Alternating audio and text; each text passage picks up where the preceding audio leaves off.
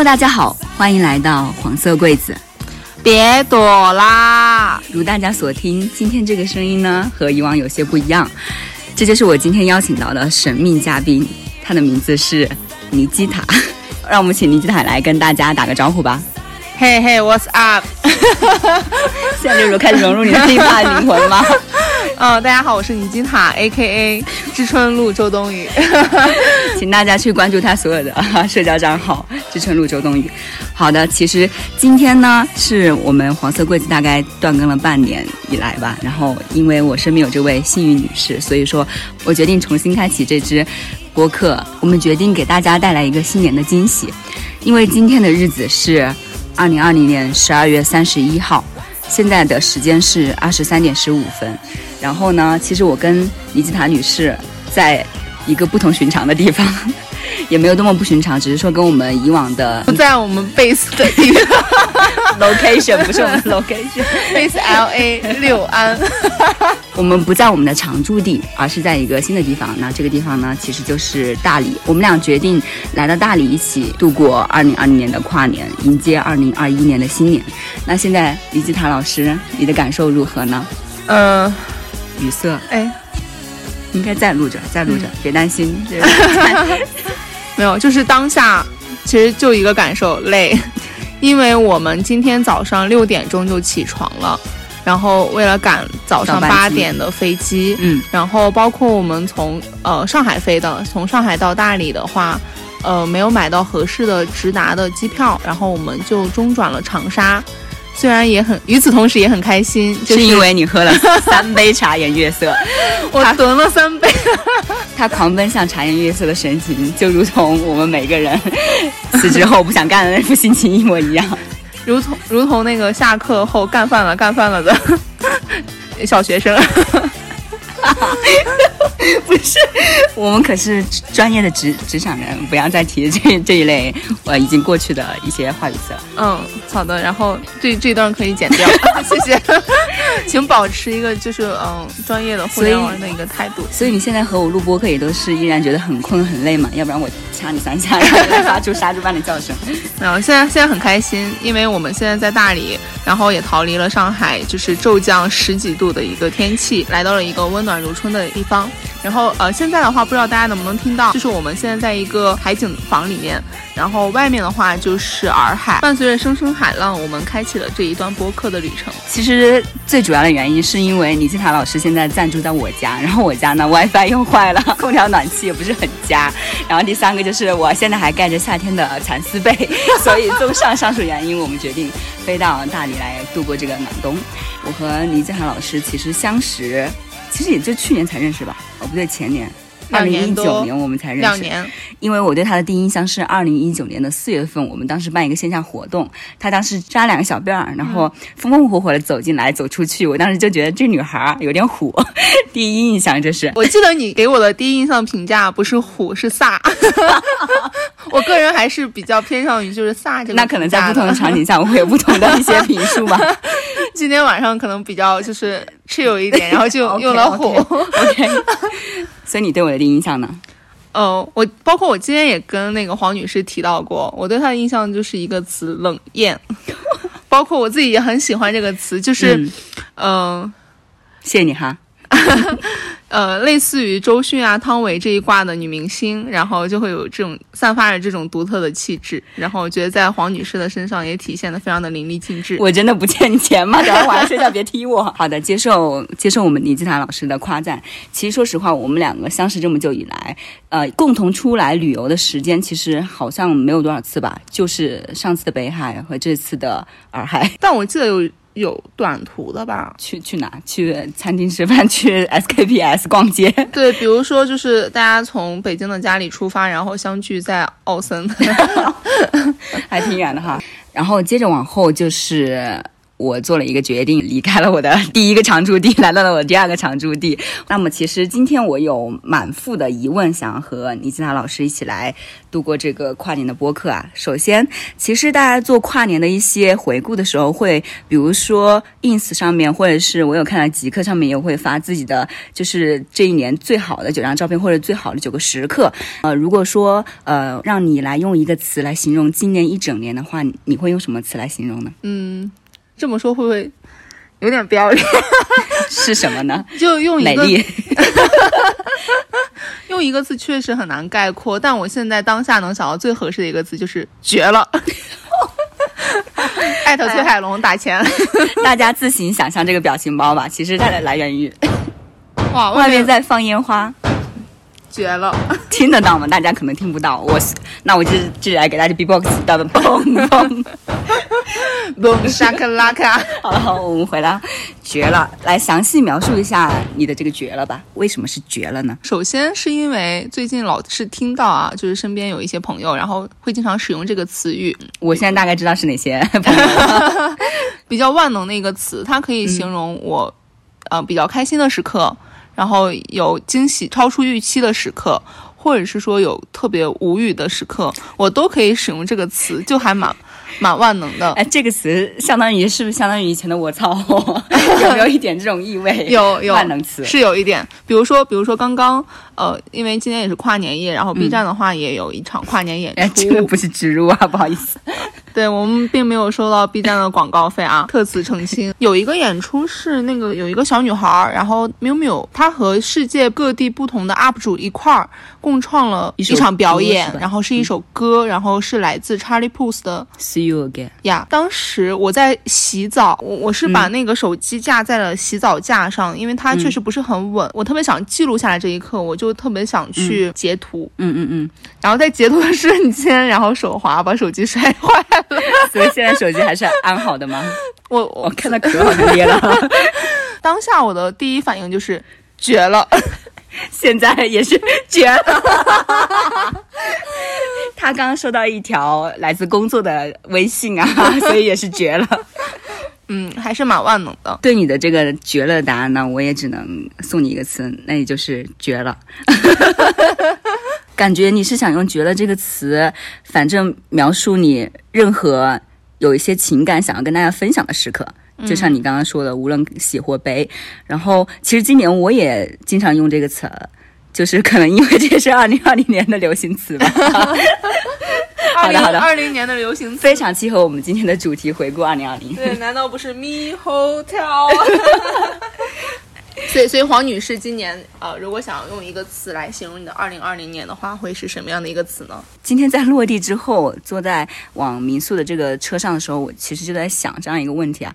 我自己是觉得，包括今天这趟旅行，包括我整二零二零年的一些感受和体验，我会用冒险这个词来形容。因为我感觉自己好像走了一趟冒险之旅。之前其实我有一部很喜欢的电影叫做《一步之遥》，我还蛮喜欢这部电影的。这部电影里面有一个形容词，当时也是里面的主角马走日说的，反正他说的意思就是指，呃，上海是一个冒险家的乐园。我还蛮赞同这个的，因为今年我做的这个改变就是从北京搬到了上海，然后在上海展开了我一系列的生活。呃，无论是我以前的吃穿住行。生活习惯、交往的朋友圈，其实都会有一些新的改变。然后我也在探索上海这座城市的很多新鲜之处，所以会用冒险这个词来形容。I see you in my life. I see you on the screen. And ascending social lights. 说到电影哦，因为刚提到一步之遥嘛，然后我就想到说，我想了解一下，比如你今年最喜欢的一部电影或者是一部剧是什么？今年因为疫情的原因，很多人可能是从七月份之后才开始陆陆续续进到电影院去看一些电影。分两个场景下，第一个是电影院，第二个是自己在家里看的话，嗯、我会比较欣赏的，在电影院的话应该是《信条》吧，因为说实话，呃，下半年看了一些电影。但目前备受大家好评的《心灵奇旅》我还没看，这个电影不包含在内，就是看了一些烂片吧。说实话，就是一些会让你在看完之后不想和同行人去交流一些你的感受的电影。那这种的话，就是我心中的烂片。像《信条》的话，其实我看了两遍，它算是达到了。呃，我心中的一个预期，至少是，呃，能够有一些交流的欲望，然后有一些你想要去分享的欲望，所以我认为它是一部好片子。那看过人，仁者见仁，智者见智，大家也会有自己的想法。那如果说是在自己家里看的话，印象比较深的应该是，好像是一部法国的电影，叫做。燃烧女子的肖像，然后这个资源我也分享给你了啊。在此不是提倡盗版资源，不好意思啊，来道个歉。讲的是同性之间的爱情故事，但它其中有一段片段我非常喜欢，他们俩初次相识在钢琴旁边弹奏维瓦尔第的《四季》，这个片段让我印象深刻。它就是我二零二零年比较推荐的一部电影，然后大家有时间也可以去看一下。你自己在这一年的过程中有什么电影或者剧要推荐给大家吗？除了我们一起看的这种烂剧《艾米丽在巴黎》之外，对，《艾米丽在巴黎》主要是刚好十一的时候，亚马逊它一次性放出嘛，然后所以那两天，呃，即使是在旅行途中，我还是坚持在路上 把它一口气刷完了，二倍速刷完，二倍速刷完。但它确实是一部呃没有什么太多想要分享欲望。对我自己其实呃印象比较深刻的一部。剧，然后也也自己还蛮喜欢的，就是《后羿弃兵》。呃，各位听众应该很多人都有看过。然后它也是呃一口气放出的，我自己也是，呃马不停蹄的，没有二倍速的看完了。呃，这部剧其实它讲的是天才女棋手，呃从小就是因为父母双亡，然后独自在孤儿院长大，机缘巧合，然后遇到了自己的启蒙老师萨贝先生，他们在呃地下室里面一起去探讨西洋棋的一些玩法，由此他自己对西洋棋也产生了浓厚的兴趣，后面去。呃，参加各个州赛，然后到最后拿到了就世界冠军，因为他打败了呃苏联的那个第一名博格夫先生。嗯，呃，然后我自己印象深刻的一个片段就是在最后一集，呃，他打败博格夫先生之后，他走出了那个。大门，嗯，门口有非常多的人在迎接他，并且都是苏联的那些人民群众。是的，呃，大家就是有一个背景是这样子的，就是国际象棋的话，其实是在苏联，它是一个呃，相当于我们乒乓球在中国的这么一个地位，每个人都会玩象棋。那一段，我我自己的感动点是在于，这是一个非常包容的一个国家，嗯，或者是一个城市，然后他们。呃，没有说去排外，就是你你一个所谓的美国人拿到了我们呃国球的一个冠军，而是他们拥抱这种变化，或者是拥抱这种力量。然后尤其是还是一个女性，因为是呃在在她之前所有的一个西洋棋的冠军都是男性嘛。对，嗯，那段还蛮感动的。然后包括后来他就是走出那个大门，没有没有直接去机场，而是去了一个小公园，然后和苏联的那些。呃，经常在公园里面下象下象国际象棋象棋的一些老人们，然后一块下棋。从那个画面里面，是真真切切能感受到他对这项呃运动也好，这项赛事的一个热爱。是。你刚刚其实提的那个片段，我还记得它前面有一些描述和铺垫，就是它其实就像是小组赛嘛，前面还有很多轮的比赛。嗯，刚开始他赢的时候是一些苏联的女性，嗯，就出来迎接他。嗯，到越往后面他赢的越多，其实随着他这个赢的节奏，然后越来越多的男性啊，然后包括说后面全部的人都簇拥了他，这个刻画这个铺垫，我觉得是做的特别好的。那其实我自己也是就一口气把这个剧看完了嘛，然后我印象比较深刻的，应该其实那个片段是他和他的就是当时在孤儿院认识的好朋友 Jolly，他们长大之后。的重逢，然后其实，在那个网球场还是壁球场，然后是有一段关于友情的探讨，我还蛮喜欢那一段的。这部剧其实除了关于象棋的基础的内容的科普之外，它也讲了女主本身的一个成长线嘛，包括她两位母亲对她的一些人生的指导作用，还是蛮值得大家去看一下的哈。我们又回顾了一下我们整个二零二零年比较想跟大家分享的一些啊剧或者电影之外，还有一个事情就是，我也想和倪子塔老师来探讨一下。现在的时间是二十三点四四十三分。那么趁着我们的脚步还留在二零二零年，我想要请你在这个时候和大家来分享一下你在今年做的一件事儿，你是最想和大家、和所有听众、和二零二一年的其他人来分享的事情会是什么呢？今年我想跟大家分享的一件事情就是，嗯，对我辞职了。恭喜你。我换了一份新工作，嗯，嗯，这个是我思考了非常久的一件事情。为什么思考这么久？其实你也正值豆蔻年华，也可以延展来跟大家分享一下你对于工作啊，对于职场人的一些思考。嗯，我上一份工作的话，也是在一家互联网公司，其实做做的是我自己还蛮喜欢的一份工作，嗯，包括我对这个行业，然后包括对这个领域的热爱，其实是没有减退的，嗯，只是我呃在考虑离职的那段时间里面，陷入了一有一份对自己的一点小焦虑吧，嗯，走进了一个所谓的困境里，会觉得自己好像成长的没有那么快了，有点止步不前了。虽然 虽然这么说有一点。嗯，虽然你还很年轻，没有，我我自己的感觉是，呃，人人的时间其实是很有限的，对，也是非常非常宝贵的。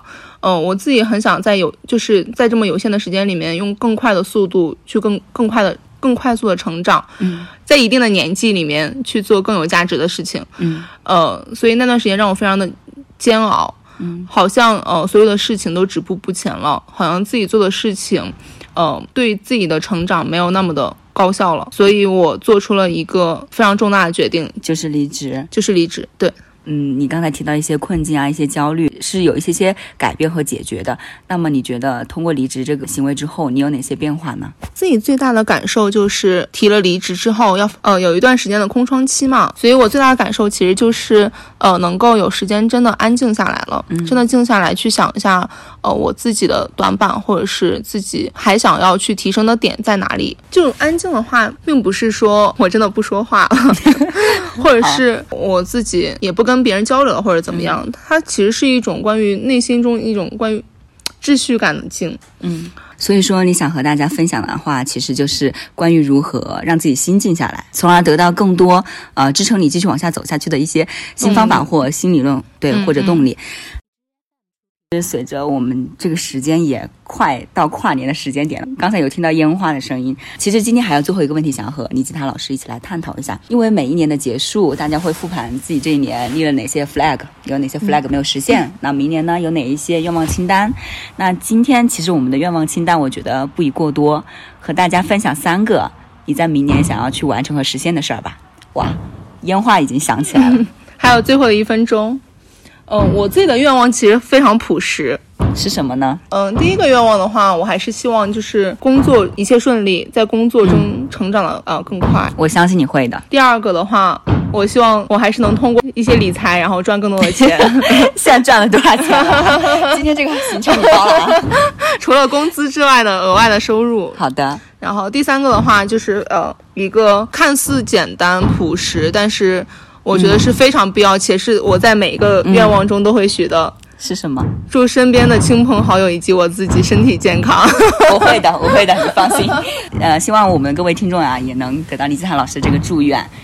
那也要和大家分享一下黄女士的三个愿望。其实我的愿望很简单啦，第一个愿望就是把这期播客剪出来。开玩笑，开玩笑，开玩笑，这不算一个愿望。今年的话，其实我开始回顾自己手机里的一些视频，因为我发现我好像有一千条的视频库存没有剪。仔细的翻一翻之后，会发现以前在北京的生活，然后在上海的生活，有很多和朋友相处的时间，我很希望能够一个个把它记录下来，所以会持续的更新 vlog 这一块吧。然后我觉得这个应该是立下不能倒的 flag。随着这个烟花爆竹的声音越来越响，第二个愿望呢，其实就是更多的去提升我自己。比如说，我今年其实尝试了很多新的运动，然后像壁球啊、冰刀这一些，然后明年希望继续巩固，然后希望能够把朋友送我当乐器学好。那个乐器是什么呢？以后我们再说。马上就我就脱口而出。不行不行，然后保持神秘。第三个愿望其实也很朴实无华，但是我觉得可能会比较难实现，就是希望全球疫情能够好转，然后希望大家的生活都能够恢复正常，我们一起有更美好的未来去创造，我们去迎接更多新鲜和闪亮的日子。我们都会有更美妙的未来。好的，然后现在其实已经到零点了，我想说，尼基塔，新年快乐！新年拥抱一下吧吧音波对面的你，新年快乐！！Happy New Year！其实今天还有一个环节，我没有和倪金塔老师透露。每一位嘉宾参加我们的黄色柜子，其实都有最后的一个环节，你要出一个柜。你要从你的宝藏里面，从你的柜子里面，从你的身体里面，或者从你的人生经历里面，拿出一个东西来分享给大家，来向我们的听众出个柜吧。会是什么呢？就是李金堂老师其实已经开始工作了。想要分享一下，就是我最近其实是我在呃十一月份的时候，还呃十月还是十一月份就立了一个 flag，就是说我想在，因为我自己平时很喜欢喝酒嘛，然后喜欢喝葡萄酒、whisky 什么的，嗯，呃，然后我就许了一个小小的愿望，是在二零二零年能够把 WSET 的 葡萄酒证考下来。哇哦，那我来见证你这个 flag 能不能然后现在现在已经二零二一年了，我还没有考。倒计时三百六十五天。对，然后所以呃，希望下次有机会的话，然后可以跟大家分享一下我真的拿到这个证的这样一个事情。好呀，希望嗯后面的播客我们也可以邀请你一起来分享一些更多关于酒方面的一些学识和一些有趣的事情。我有很多就是酒后糗事可以分享给大家。我已经见证过一些了，到时候来详细跟大家娓娓道来。好的，好的，好啦，那其实今天这一期唠嗑就这样结束了。然后随着新年的钟声敲起，感谢大家各位男士女士的收听。我们今天的新闻联播，开玩笑，感谢大家的收听。我们这一期的黄色柜子就到这里，要跟大家说再见了。然后欢迎大家上喜马拉雅、网易云音乐电台以及小宇宙、荔枝以及微博来关注我们黄色柜子。非常感谢李子坦老师，新年快乐！新年快乐，黄女士，大家拜拜。拜拜。Cause sometimes it's time to let a good thing die.